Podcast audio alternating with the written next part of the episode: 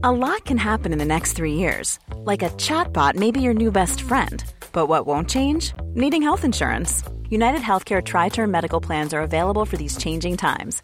Underwritten by Golden Rule Insurance Company, they offer budget friendly, flexible coverage for people who are in between jobs or missed open enrollment. The plans last nearly three years in some states, with access to a nationwide network of doctors and hospitals. So, for whatever tomorrow brings, United Healthcare Tri Term Medical Plans may be for you. Learn more at uh1.com. Quality sleep is essential. That's why the Sleep Number Smart Bed is designed for your ever evolving sleep needs. Need a bed that's firmer or softer on either side? Helps you sleep at a comfortable temperature? Sleep Number Smart Beds let you individualize your comfort so you sleep better together. JD Power ranks Sleep Number number 1 in customer satisfaction with mattresses purchased in-store. And now, save 50% on the Sleep Number limited edition Smart Bed for a limited time. For JD Power 2023 award information, visit jdpower.com/awards. Only at a Sleep Number store or sleepnumber.com. This is Paige, the co-host of Giggly Squad, and I want to tell you about a company that I've been loving, Olive and June. Olive and June gives you everything that you need for a salon quality manicure in one box. And if you break it down, it really comes out to $2 a manicure, which is absolutely insane. It's also so easy to get salon worthy nails at home with Olive and June. The difference between how your nails used to look when you did them yourself and now with the Manny system is a complete game changer. The best thing about Olive and June too is it's a quick dry. Dries in about one minute, lasts for five days, and full coverage in up to one to two coats. Visit oliveandjune.com slash perfectmani20 for 20% off your first system. That's oliveandjune.com slash perfectmani20 for 20% off your first system. Los invitamos a hacerse Patreons y miembros del canal para 1. Acceso adelantado sin publicidad. 2. Contenido exclusivo. 3. Mercancía. 4. Contacto directo con nosotros. Y 5. Más atención por su dinero. Chequen la descripción para más información. Está grabando muy bien. Pues 1, 2 y 3. Aquí estamos otra vez en una sesión más. Ya sabéis, venimos de la sesión anterior privada para patrones, para vosotros. Y bueno, pues nos habíamos quedado hace unos pocos días en el tema de la. Eh, ¿Cómo es? Eh, el, el tema multicultural, ¿no? Eh, Este, bueno, esta globalización y en cómo hay zonas que dentro de este mundo que cada vez es más globalizado, vamos a decir, lucha o se resiste a ciertos cambios. En este caso estamos hablando, y me parece súper interesante porque no nada más se da en México, que digamos se considera el, primer mundo como, como lo conocemos todos, y nos choca más que se den este tipo de cosas. Es que hablábamos en el vídeo anterior sobre, eh, bueno, matrimonios de chicas menores. En este caso hablamos de Guerrero, me parece que era. Y, y cómo, el, presidente ahora mismo, pues nuestro señor López Obrador, pues no sabía muy bien qué hacer con este tipo de actividades que nos es tan ajeno y que nos horroriza a todos, como es la venta en matrimonio de una menor, ¿no? Eh, comentabas, si nos quieres refrescar un poquito, pero si no me parece mal, era una niña de 12 años, ¿no? A, niñas... No, ni, y no cuando tengo idea de cuántos años tengan, pero pues menores de edad, o sea, no, no. Niñas verdad, no- pequeñas desconozco el rango. que se, se vendían en matrimonio a personas ya mayores, entendemos, ¿no? Y cuando vemos esto, nosotros nos horrorizamos, decimos, por favor, como en pleno siglo XXI pueden estas prácticas seguir vigentes, ¿no? Pero bueno, en este caso hablamos de este excepcional caso en, en Guerrero, ¿no? Es como, bueno, un pequeño remanente que todavía se da y que se excusaba en un tema de es son sus costumbres, ¿no? Es algo que se ha hecho siempre y bueno, pues ¿quiénes somos nosotros para decirles que sus costumbres están mal, ¿no? La típica frase son, son sus costumbres y hay que respetarlas, ¿no? Hasta qué punto, bueno, pues con, con la mentalidad de hoy eso resulta ético o moral y dónde debemos intervenir y dónde no. Este tipo de prácticas todos sabemos que se dan todavía a día de hoy entre y 9 y masivamente 17, a- y 17 entre 9 y años. 17. Madre, madre del amor hermoso, con 9 años, imagínate. Bueno, pues este tipo de, de cosas se daban. No, espérate, no, no, no, espérame. Dice, más de 3.000 niñas y adolescentes guerrerenses entre 9 y 17 años parieron, tuvieron Ah, hijos. verga. Mira, pues también El año hablaremos, pasado. De este, hablaremos de este tema. también. Dice, algunas de ellas dentro de matrimonios arreglados. Según cifras oficiales, güey. O sea, hay, hay. Hay. Hay cifras oficiales, o sea, eso ya te dice mucho, o sea, se- te dice Ya, que... ha habido un estudio y si ha habido un Ujú. estudio es porque ha habido pues una preocupación por parte del sector de la población en que esto se mire con lupa, ¿no? Bueno, por donde íbamos, el, el tema de que estas prácticas se sigan dando hoy en día en México nos sobresalta, nos resulta extraño, pero no tenemos que olvidar que en países como India, países como Bangladesh, eh, varios países africanos, esto es práctica habitual. Y muchos podemos decir, bueno, es que es el tercer mundo, ¿no? Mucha gente, ¿no? Es que ahí en países más pobres, bueno, pues efectivamente, es que tenemos que tener en cuenta que a día de hoy se sigue haciendo en esos países, pero no hace mucho se hacía también en países europeos, se hacía en España. Mm. Esto de, de arreglar matrimonios era bastante habitual. ¿Qué pasa? Que no está mal visto porque, porque estos arreglos matrimoniales la mayoría de las veces se hacían en familias ricas y eso tiene un caché. Mi hija, que es eh, hija de un mercader muy rico, se casa con un varón para heredar, heredar títulos a cambio de la lana del padre, ¿no? Del negocio, o entre reyes, entre la nobleza. Eso se hacía, casarse, mm, te, vendo prácticamente a mi hija o a tu primo o a no sé quién, hacemos un arreglo entre dos casas reales y lo que hacemos es crecer el, el reinado, ¿no? El territorio de, bueno, pues de nuestro linaje. Con lo cual, no pensemos, es que son muy pobres y por eso lo hacen. No, no, no. Se hace en las familias más ricas, también se hace. Yo estoy seguro, y esto lo vemos también a día de hoy en el mundo del deporte. Los futbolistas se casan con las modelos. Eh, Es decir, al final no son arreglos de te pago tanto, pero estamos entendiendo que entre gente de, de al- de la alta clase Se hace. Se juntan también en una especie Oye. de. Bueno, Pues en Monterrey ya ves que hay un mame de que entre primos y entre primos y hay mucho garza y garza y, y- y etcétera, etcétera. Pues es que muchos dicen que se casaban entre los mismos primos para que el dinero no saliera de la familia. Pues puede ser, puede ser. Ajá. Al final, oye. Pero- que- Dharma, yo creo que aquí, eh, volviendo al tema de lo turbio, ¿no? Que es esta venta de niños eh, a- eh, respaldados en que es una costumbre indígena y, y uniéndolo a, lo que platicábamos en el episodio anterior. O sea, yo creo que estas son, son prácticas que estamos todos de acuerdo que ya no deberían de existir, ¿verdad? Sin Así es. embargo, se están no, no permitiendo abiertamente, pero simplemente se les está haciendo la vista gorda. Porque creo que ahorita hay un movimiento muy tóxico eh, antiglobalización que, que, que se llama indigenismo, ¿no? Que es esto de decir que los indígenas eh, saben lo que hacen porque están en contacto con la tierra, porque Pachamama les está hablando al oído, porque ellos son sabios y no están contaminados con los vicios del capitalismo. Y, y porque ah, también se ha vuelto, pues hasta cierto punto, pecado dado a la carga eh, que tiene la humanidad en contra de estas, este tipo de civilizaciones, ¿no? Que, es, que siempre al que, al que está más atrasado le va peor. Y ha habido un abuso sistemático de las mismas, eh, eh, exterminios, este, ocupaciones, conquistas, etcétera, etcétera.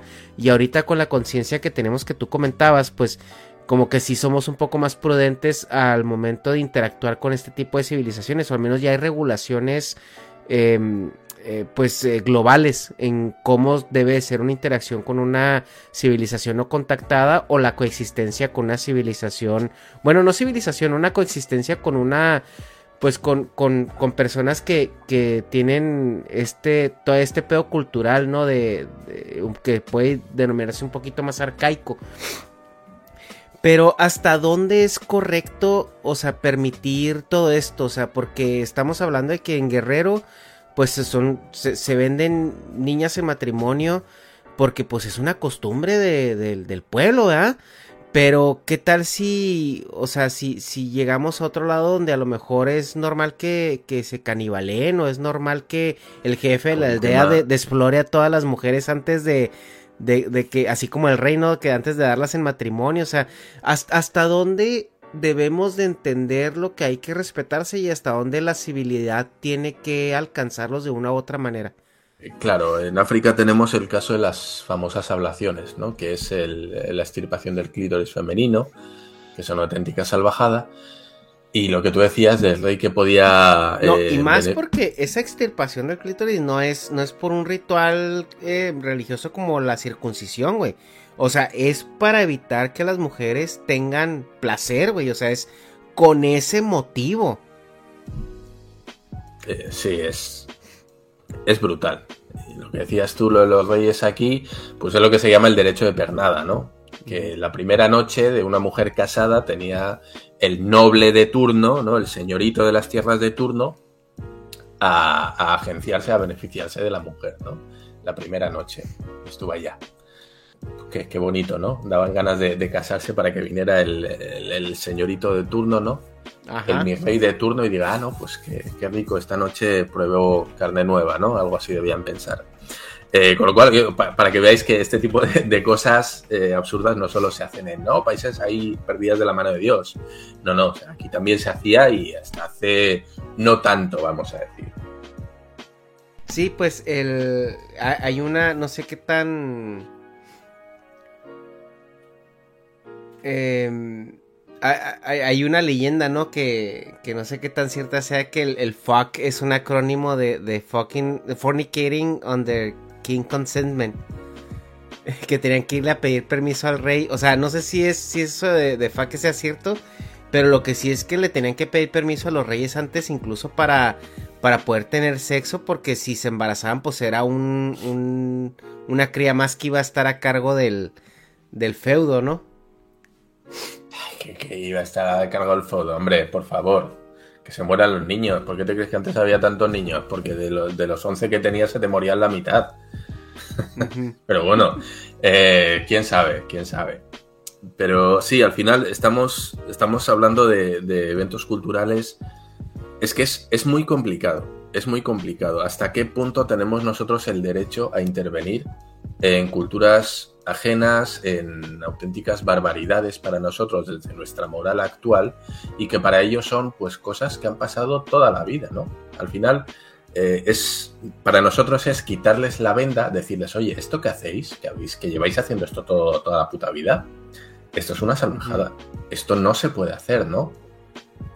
Siempre va a haber una resistencia, evidentemente. ¿Quiénes somos nosotros para evitar eso? ¿Hasta qué punto podemos tolerar que exista eso y, como decías tú, hacer la vista gorda? Porque al final se trata de eso, ¿no? dices, bueno, es que déjalos porque, oye, ¿tú quién eres? maldito colonizador español que vienes aquí a imponer tus leyes y a decir que lo que hacemos está mal. Bueno, ¿qué hacemos? ¿Dejamos que, que sigan, bueno, pues trajinándose a niñas de nueve años? Claro, eh, es que eso es muy, muy complicado. Y, y al abrigo de todo esto, bueno, pues no sé, hay cosas que es muy complicado hablar de ellas. Creo que todos estamos de acuerdo en que hay cosas que no hay que hacer y que no hay que estar dispuesto a, permitir, ¿no? Es decir, imponerse a, bueno, pues a otras prácticas. No lo sé. ¿Es esto válido? ¿Es intervencionismo? Sí, es intervencionismo. Es un poco y sabéis que me gustan los documentales, es un poco lo pues, que... ¿Hasta qué punto es, intervencionismo si también, o sea, si ya tu... Pues tu, cultura o tu grupito indígena pertenece a, un país ya establecido, ¿no? Que también ellos están beneficiando de, los beneficios que esto claro, lleva. Esa, esa es otra, que si tú estás dentro de un... Las, tribus no contactadas de África que hacen cosas peores, pues esos güeyes viven de, de comer ramas, pero pero pues, o sea, ya, eh, ya cuando estás hablando de que, güey, o sea, si quieres los beneficios del sistema, pero no la obligación. O sea, si quieres que te den este apoyos económicos, que te den servicios públicos y todo, pero a la hora de que te quieren quitar tu venta, tu, tu bazar, ¿no? De menores de edad, dices, no, es que esto es mi, esto es mi costumbre y mi cultura. Pues, no sé. Sí, sí, no, ahí estamos, ahí estamos de acuerdo, ¿no? Y este, este tipo de cosas, em, de disyuntivas, se lo escuchaba, bueno, sobre todo mucha gente que, que rueda documentales y les hacen entrevistas, ¿no? Y que comentan que una de las cosas más duras es aprender a no intervenir cuando están grabando.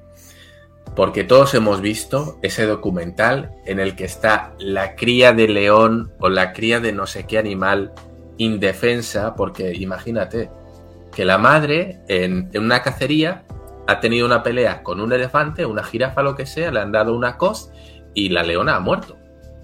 En ese combate con, qué, sé yo, con, con no sé qué animal, ¿no? Y esa madre que ha muerto tiene una camada de cinco leones o de cuatro leones. Y el cámara que está grabando los reporteros saben que esas crías van a estar esperando a que llegue su madre que no va a llegar porque está muerta. Días y días. Y saben que esas crías se van a morir de hambre, que van a venir otros animales, otros, bueno, pues enemigos de la naturaleza que pueden ser eh, babuinos, papiones, eh, otros leones, otros lo que sea, llenas, y las van a matar, porque al final es, es competencia en la sabana, ¿no? Es decir, este, este, este, leoncito tan mono, en unos años va a ser un león de, 300 kilos, que va a ser el que me dé de hostias a mí cuando nos vamos a pelear por la comida, ¿no? Entonces mato a las crías para mi propia supervivencia, ¿no?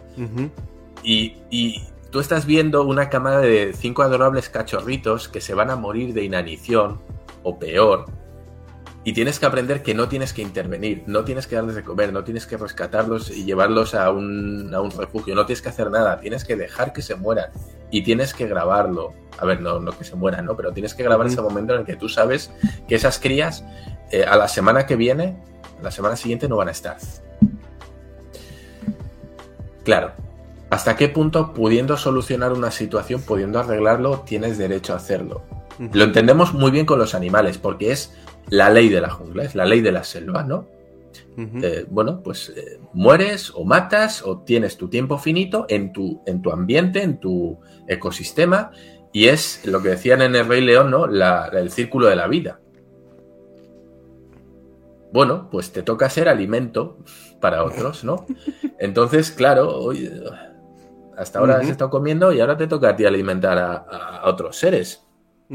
Claro, si extrapolamos esto al ser humano, es diferente, porque ahí ya no permitimos, no entendemos tan bien qué es su cultura y que hay que dejarlos hacer. Volvemos al ejemplo de las tribus. ¿Cuánto es la edad media de una tribu africana? ¿Con cuántos años se muere la gente? ¿Con 45? ¿Con 40? ¿Con cuánto, cuántos años tiene el anciano de la tribu? 43 años. Y tú sabes que están desnutridos, que no tienen comida, que no tienen agua, que les falta de todo, que pasan frío, que... O sea, y tú dices, yo sé que puedo salvar la vida de esos niños o la vida de... O que puedo mejorar la calidad de vida de esa tribu simplemente dándoles esto, enseñándoles lo otro.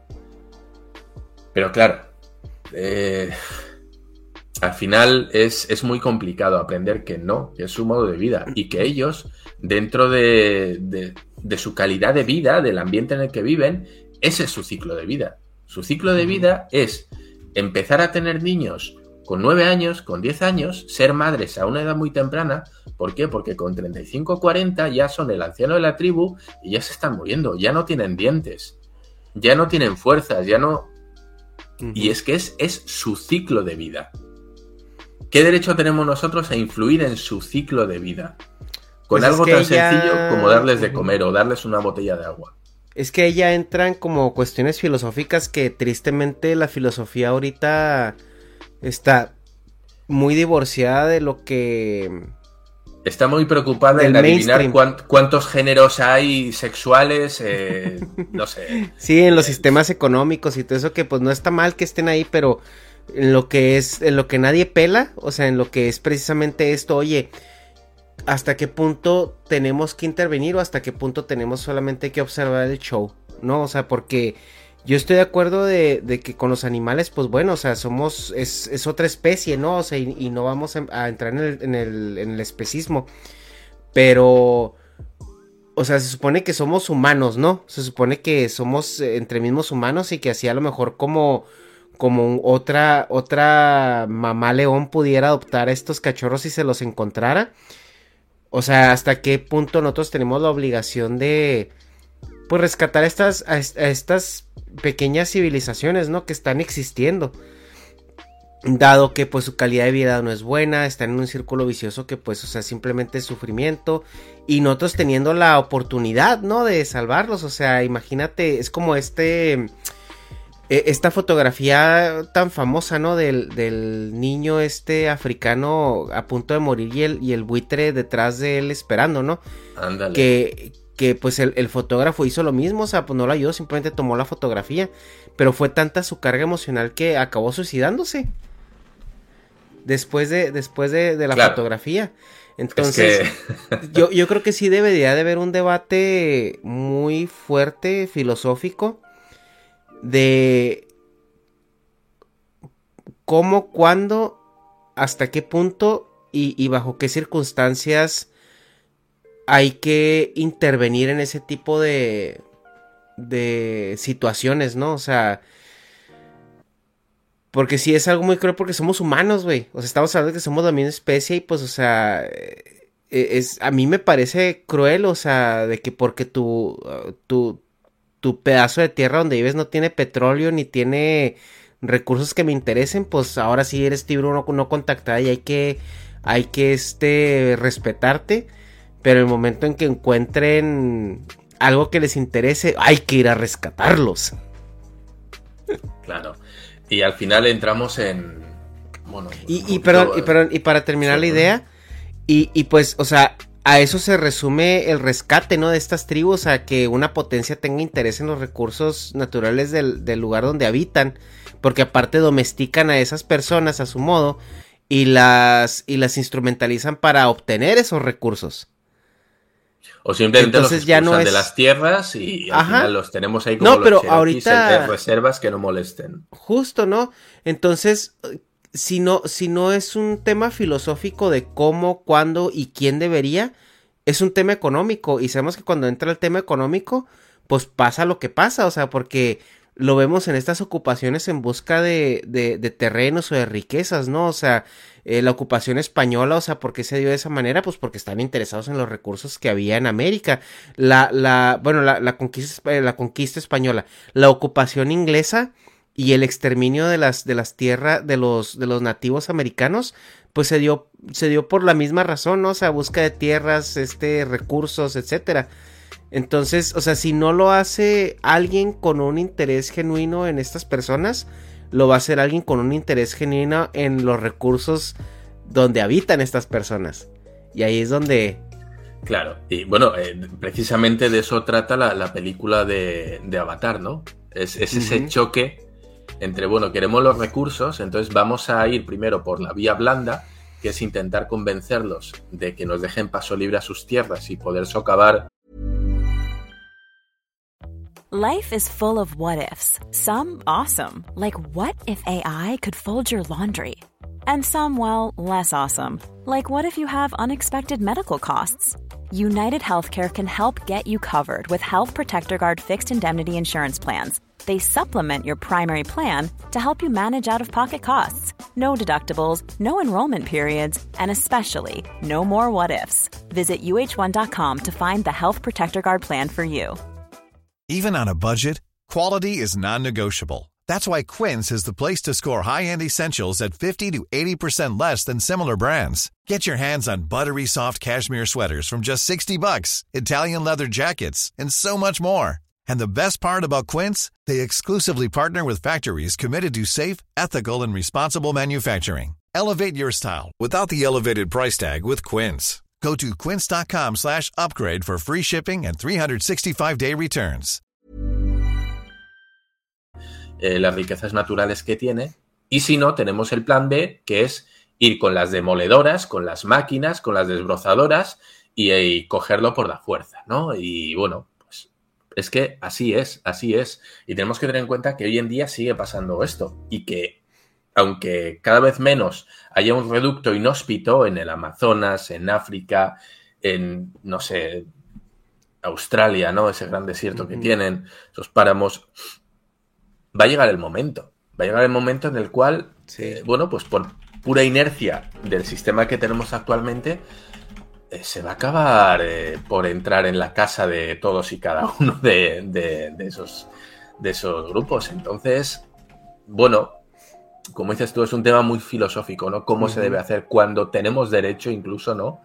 A conquistar o a entrar en su hábitat y cambiar su modo de vida para siempre. No se puede hacer, claro. porque todos, todos entendemos que si hablamos, en nuestro caso, de la conquista de América, a que nadie está de acuerdo. O sea, que todos entienden que fue algo muy malo y que fue horroroso y que ojalá no hubieran ido los españoles. Bueno, pues si no hubieran ido los españoles, imaginemos que no hubiera ido nadie a día de hoy, seguramente, y viendo, viendo un poquito el desarrollo que habían tenido los pueblos mexicas, pues no hubiera derivado mucha más tecnología. Estamos hablando de que la única escritura que tenían eran petroglifos. Ojo, cuidado, que también manda cojones, sois un poquito animales, ¿eh? O sea, no había otro sitio en el que apuntar la escritura más que en piedra, dijisteis esto. Esto lo escribimos aquí, no te preocupes, que esto, eh, los libros no se van a echar a perder. Esta piedra aquí va a estar hasta el fin de los días. Y, con este pizarrón vamos a enseñar a todas las futuras generaciones porque aquí van a seguir. Sí, eh, que a cambiar algo, ¿no? Así que imagínate que terminan de escribir. No, cabrón, me confundí una tilde, güey, una tilde, puta madre. no, güey, espérate, que, están, que están escribiendo que, que el dios de no sé qué, y luego ya cuando terminan de escribir así todas las tablas de Moisés, este, eh, llega uno, acabo de descubrir otra cosa, lo matan ahí, y dicen, no, güey. No, no, para el sacrificio, córtenle la cabeza ahí, súbanlo a la pirámide. Para pa, pa Cuculcán. Eh, entonces, claro, no tenían la rueda. Ojo, es lo que, lo que decimos muchas veces. La rueda es el punto de partida importantísimo para el desarrollo industrial. Sin rueda no hay engranaje y sin engranaje no hay, no hay mecánica. Que sí la conocían, pero no la usaban, güey. Eso es bien raro. No, no, no, no, no, no. Tenían el disco. Pero la rueda es el disco con un eje, en medio. Qué, bonito, ¿verdad? A, mucha gente le gusta esto. Entonces, eso es lo que no tenían. Fíjate, algo tan sencillo como eso, porque tenían el disco solar, el calendario. Calendario maya, ¿es verdad? Eh, hay calendario maya y calendario azteca. Bueno, el, que todos conocemos es el calendario solar. Fíjate que metiéndole un palo por la lengua.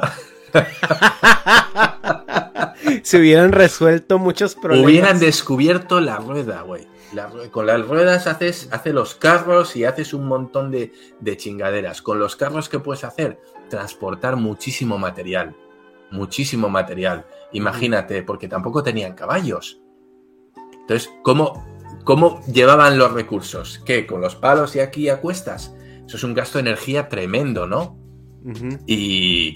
O sea, algo tan sencillo como eso. Oye, pues imaginémonos que no hubieran conocido a ninguna otra cultura, ¿no? Que no hubiera venido nadie a, conquistar. ¿Cómo estarían hoy en día? No, no, es que, no, es que no se sabe, no se sabe, pero lo más... Y eso es lo que te digo, que es el, el romantizar el indigenismo, o sea, porque muchos dicen y, lo ven sin, sin, conocimiento de causa porque también se preocupan poco, ¿no? O sea, porque también obviamente que lo que te cuentan de, ay, mira, pobrecitos, los mataron ellos tan bonitos, que eran poetas y, y los penachos y que era una sociedad y que velos, que, y, o sea, se romantiza mucho esta imagen de, de los, las civilizaciones este, indígenas conquistadas, ¿no? Pero, güey, eran unos animales. Eran unos animales. es que, es que eran unos animales eso no como como lo eran la mayoría de culturas con ese nivel de desarrollo. Ajá. Y nos. Y, a lo mejor, o sea. ¿Se pudieron haber hecho las cosas de mejor manera? Sí. ¿Se pudieron hacer hecho de peor manera? Claro que sí. Y tenemos más ejemplos de. Ahí tenemos, a los tenemos muchísimos más ejemplos, güey. De cuando las cosas se hacen peor. Que como cuando las cosas se pudieron haber hecho mejor en este caso, güey. O sea, y, y, lo platicamos en el podcast que grabamos hace rato sobre la conquista, ¿no? De que, de que decían, es que los, los aztecas la tenían resuelta. Le digo, cállate el hocico, güey. O sea, ¿cómo la tenían resuelta? O sea, los güeyes todavía comían, todavía sacrificaban diario, güey. Creo que la tradición era que no podía dejar de correr sangre de la, de la, de la, del lugar de sacrificio, porque si no se iban a enojar los dioses. O sea, sacrificaban gente a lo bestia. Y luego la hacían pozole. Pero, el, pero así eran, eran culturas bélicas, eran, era, eh, o sea, los mexicas cuando, cuando conquistaban, este, otras, otras culturas, otras civilizaciones, eran unos sanguinarios hijos de puta, ¿eh? O sea, era genocidio total. Y eran saqueadores y eran, eran unos culeros también. Sí, bueno, es que al final sí, sí, es cierto, hay culturas más pacíficas, culturas menos pacíficas, pero prácticamente cualquier civilización con atisbos tribales, podemos decirlo, eh, es que son culturas que se mueven en eh, casi en la supervivencia, ¿no? Es decir, cuando te encuentras con la tribu enemiga, la única manera que entiendes es eh, o tú o yo, y en muy raras ocasiones llegan a vamos a comerciar y vamos a llevarnos bien, ¿no? Que, a ver, evidentemente las culturas mesoamericanas llegaron, sobrepasaron eso, puesto que hicieron ciudades, hicieron, o las ciudades-estado, pero, pero sí es verdad. Bueno, pues al final vamos a decir que estaban estancados en, un nivel tecnológico que no permitía el progreso más allá del cenit al que habían llegado, porque cuando llegaron los españoles, la cultura azteca estaba, pues ya, había llegado a su, a su culmen tecnológico, ya está. O sea, ya hemos llegado aquí y a partir de aquí ya no somos capaces de mejorar nuestras tecnologías a un salto exponencial, ¿no? Que sería, como decimos, cosas como las ruedas. Seguramente hubiera cambiado, cambiado el, tema. Que por cierto, gracias a la rueda, que los, los egipcios consiguieron pues todo ese, ese vasto imperio que tuvieron, ¿no? Creo que se lo, se lo copiaron, no, me acuerdo si eran los sumerios o alguno de estos, les copiaron la tecnología de los carros y gracias a eso tuvieron el imperio que tuvieron. Em, pero, pero sí, sí, al final, bueno, pues tienen esas, esas costumbres. Imagínate que a día de hoy descubrieran el mundo, descubriera a los aztecas, que hasta ese, hasta ese punto se habían mantenido, eh, bueno, fuera del contacto de, de, Occidente, ¿no? Güey, imagínate que llegamos a día de hoy nosotros, que descubrimos una nueva tribu en el Amazonas, una nueva civilización, en el que sacrifican como lo hacían los aztecas. Imagínate que llega un equipo de, la BBC, de National Geographic. Güey, hemos descubierto una civilización que decapita día sí día también a la gente en unas pirámides enormes que tienen ahí en mitad de la jungla. Güey, ¿qué pedo? ¿Qué hacemos con esos? ¿Que vamos a ofrecerles camisetas de, de Nike y gorras de Coca-Cola? Oye, que ojo, que esas civilizaciones que, les llegan esas playeras de, Nike, ellos, ellos tienen, ellos piensan que, que los Bills han ganado cuatro Super Bowls. ¿Y eso? Es que aquí en Estados Unidos la maquinaria de mercadotecnia se mueve, por ejemplo, los juegos importantes, ¿no? Todos los campeonatos estos del Super Bowl y todo esto. Tú tienes mercancía impresa de los dos por el, por el caso de que gane cualquiera de los dos. Para el día ah. siguiente tú tener en tu ya tienda. tenerlo. Ajá, listo para, para comprarlo con el parche nuevo, con el Champions y esto y esto y aquello, ¿no? Y, pero ¿qué pasa cuando, pues con el que pierde, ¿no? Pues toda esa mercancía se manda a África, sobre todo para, para donaciones. Entonces, todos ellos tienen, tienen playeras con el del de campeón del equipo que perdió. Entonces decimos que viven en un universo alterno porque ellos piensan, los Bills es un equipo de fútbol americano que llegó cuatro veces seguidas al Super Bowl en los noventas y las perdió. Entonces ah, ellos han de pensar que los Bills son, son los jefes, ¿no? Así que, que los Patriotas nunca han ganado nada, güey. O sea... Entonces, bueno, para, para cerrar un poquito este vídeo, vamos a. Quiero hacer una última reflexión que tiene que ver con, el tema ya biológico, no cultural. Y es que lo que decías tú, eh, el asunto de que, bueno, pues esos números, ¿no? De, no sé cuántos mil niñas entre 9 y 17 años habían, habían parido, no habían tenido descendencia, es que tenemos que tener en cuenta que nosotros, por mucho que insistamos, que queramos ponerle barreras que al final son barreras inventadas de la mayoría de edad, porque nosotros hemos dicho que aquí con 18 ya eres mayor de edad, en Japón es con 21, en Estados Unidos es con 20, 21 también, ¿no? Algo así. 21. Eh, sí sé, eh, bueno, eso si quieres podemos dejarlo para otro video, la mayoría de edad, de dónde viene, pero, pero sí, sí. Bueno, es simplemente para cerrar eh, el tema biológico. Es que la naturaleza ya te está diciendo a partir de qué edad una mujer ya es mujer y no es niña. Nosotros podemos insistir, podemos entrar cabezonería, ¿no? Que, que es que hasta los 18 nada, que no sé qué. Güey, en cuanto una mujer tiene la menstruación, la naturaleza le está diciendo, tú ya no eres una niña. Entonces, por eso nos parece tan aberrante que una niña tan pequeña tenga críos, tenga descendencia. Porque nosotros tenemos el tope, pero si todavía no tiene 18, ¿no? Todavía es una niña, pero es una niña en, la franja que nosotros hemos decidido que la mayoría de edad es en 18, 21, lo que sea. Pero tenemos que entender que en otras partes del mundo en el que no tienen esto del DNI, el, el documento nacional de identidad, que marca que hasta los 18 eres menor, eso no existe. Y que en esas tribus las niñas son mujeres y paren desde el momento en el que la naturaleza le dice, güey, ya está. En México tenéis una cosa que es eh, lo de los 15 años, ¿no? Que al final no deja de ser una presentación en sociedad de tu hija como mujer.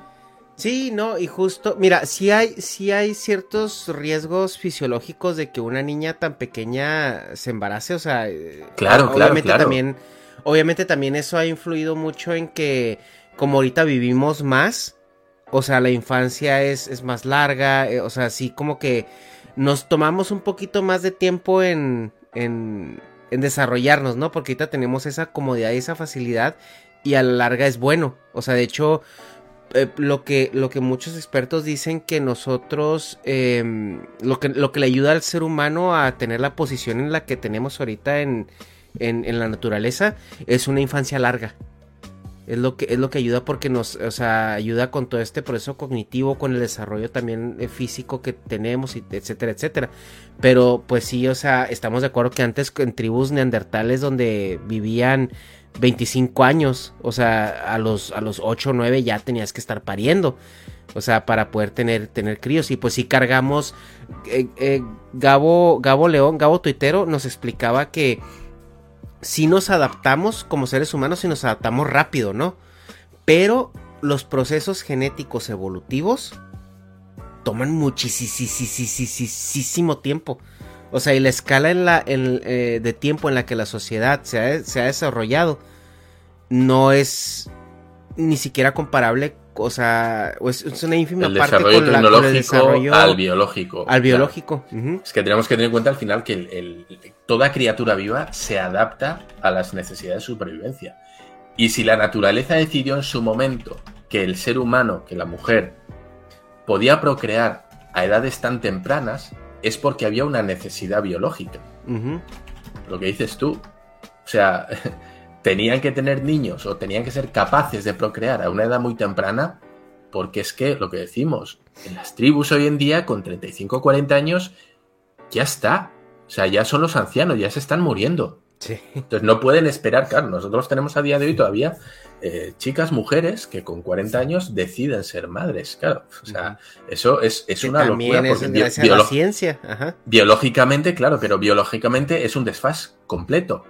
¿Se puede? Sí se puede. Con un montón de riesgos, efectivamente, se puede hacer. Pero la biología te está diciendo, no, no.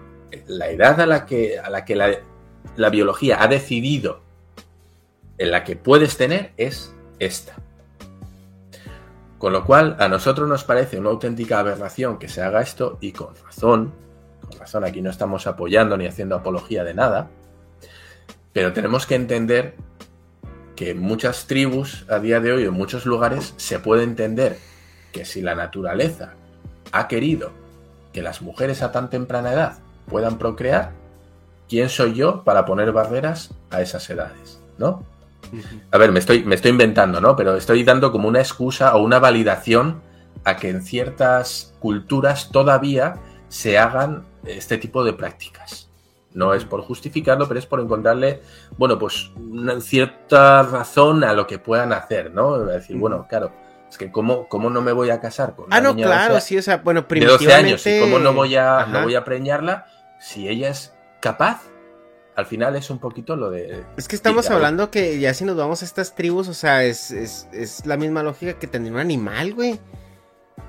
O sea, Claro. porque to- todos, to- o sea, todos los drivers de, de decisiones que ellos tienen son fisiológicos.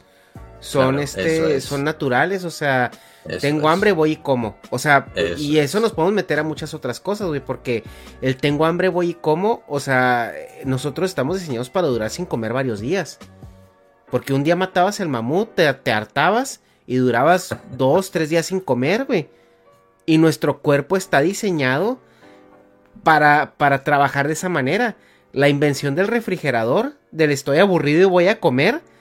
O sea, por eso engordamos, o sea, por eso tendemos a engordar tan fácilmente. Porque genéticamente estamos diseñados para durar sin comer mucho tiempo. Sí, sí. Bueno, al final, pues son lo que decimos, estos, estos cambios que culturalmente y tecnológicamente hemos avanzado muchísimo y biológicamente seguimos como estábamos hace miles de años. Y esa, esa dicotomía, pues entiendo que hay culturas en las que tiran, tiran de eso o dicen, bueno, es que, sobre todo las culturas más primitivas, repetimos, en el que no ven mayor problema porque dicen, bueno, es que si biológicamente se puede, ¿dónde está el problema? ¿Dónde está la barrera? ¿Por qué no? ¿No? Justo. Pero bueno, por suerte, por suerte, a día de hoy, poco a poco se va entendiendo que ese tipo de cosas, pues oye, no son necesarias y que puedas hacer algo no quiere decir que debas, ¿no? Eh, pero bueno, pues, pues ahí está. Tenemos que entender que en ciertos ámbitos es no solo no es malo, sino que además es necesario para, para la persistencia de la tribu, ¿no? De los clanes, como decías tú, los, los neandertales, o bueno, pues en nuestra época, ¿no? Los, los Homo sapiens en su época. Homo erectus. Pues es que, claro, si no, si no tenían crías con nueve años, eh, la tribu no sobrevivía. Tenían que empezar a tener descendencia cuanto antes mejor. Porque tenemos que tener en cuenta también que la mortalidad infantil era brutal y que de los niños que tenías, pues la mitad tomar por culo, otro se moría en la caza, el otro se te había caído al río y el otro te lo había comido en la manada de lobos. Con lo cual, no sé con cuántos te quedabas, pero si no empezabas a tener niños en cuanto pudieras, tu clan no sobrevivía a muchas generaciones. Con lo cual, entendemos que es una herramienta de la biología para que la especie persista. A día de hoy, por suerte, podemos prescindir de esa necesidad biológica y tenemos la opción de, elegir. Y de ahí un tema bien interesante también, Arma, porque esa misma selección biológica hace que sea más factible, o sea, porque al momento de la fecundación hay 75% pos- de posibilidad de que, de que nazca mujer. Y, perdón, eh, hay un 60% de posibilidad de que nazca mujer y un 30% de posibilidad de que nazca hombre. Porque acuérdense que los cromosomas es XX para mujer o XY para hombre. Y la mujer siempre pone el X. Claro, y eso, eso da este, pues da pie a que, a que eh, estadísticamente casi siempre ha habido más mujeres que hombres en la población. Porque una gestación de una mujer, o sea, de un, de un crío, requiere nueve meses. Pero el hombre puede preñar a 10 mujeres al mismo tiempo. De una sentada, ¿no? Como Ajá. quien dice. ¿Sí? Eh, bueno, este, muchos están pensando, oh, qué divino. Y así Pero- era antes, ajá, o sea, así era antes. Entonces, tú que tú necesitabas que hubiera más mujeres para poder tener esta fábrica de, de, de personitas no funcionando. Bueno, es, que, es que lo vemos todavía a día de hoy y volvemos a hacer un símil con los animales. Al final, el, el- el jefe de la manada de los leones, que es, es un macho que impregna a todas las hembras. Ahí no, no hay nada más que uno. Es el gallo, el único gallo que hay en el gallinero. Pero, pues sí, y recordemos también que cuando un embrión es fecundado, siempre, siempre, siempre empieza como embrión femenino. Siempre empieza como XX, empieza como, es decir, la base, el, molde es de mujer. Y es en un momento dado del desarrollo del embrión en el cual hay un pequeño cambio y, y pasa de ser mujer a hombre. Pero de base todos los embriones son femeninos. Por eso los hombres tenemos pezones. Entre otras cosas, sí. Bueno, Dharma, pues yo creo que aquí la dejamos porque tenemos ya ahorita en, en un momento la reunión con los patrones. Hecho, hecho. Pues nada, eh, hasta aquí el vídeo entonces. Ya sabes, Ernesto siempre, siempre cortándonos el speech tan interesante. Ya te vale. Pero podemos seguirle después. Y no te preocupes, nos queda uno pendiente que al ratito le damos. Chicos, muchas gracias por apoyar el proyecto y nos vemos en el siguiente vídeo. How would you like to look five years younger? In a clinical study, people that had volume added with Juvederm Voluma XC in the cheeks perceived themselves as looking five years younger at six months after treatment. Look younger, feel like you. Add volume for lift and contour in the cheeks with Juvederm Voluma XC. Reverse signs of aging by adding volume to smooth laugh lines with Juvederm Volure XC. For important safety information and to find a licensed specialist, visit juvederm.com. That's J U V E D E R M.com. Not for people with severe allergic reactions, allergies to lidocaine, or the proteins used in Juvederm. Common side effects include injection site redness, swelling, pain, tenderness, firmness, lumps, bumps, bruising, discoloration, or itching. There's a risk of unintentional injection into a blood vessel, which can cause vision abnormalities, blindness, stroke, temporary scabs, or scarring. Talk to a licensed specialist to find out if it's right for you. Ever catch yourself eating the same flavorless dinner three days in a row? Dreaming of something better? Well, HelloFresh is your guilt free dream come true, baby. It's me, Kiki Palmer. Let's wake up those taste buds with hot, juicy pecan crusted chicken or garlic butter shrimp scampi. Mm. Hello Fresh. Stop dreaming of all the delicious possibilities and dig in at HelloFresh.com. Let's get this dinner party started. Hi, I'm Daniel, founder of Pretty Litter. Cats and cat owners deserve better than any old fashioned litter. That's why I teamed up with scientists and veterinarians to create Pretty Litter. Its innovative crystal formula has superior odor control and weighs up to 80% less than clay litter. Pretty Litter even monitors health by changing colors to help detect early signs of potential illness. It's the world's smartest kitty litter.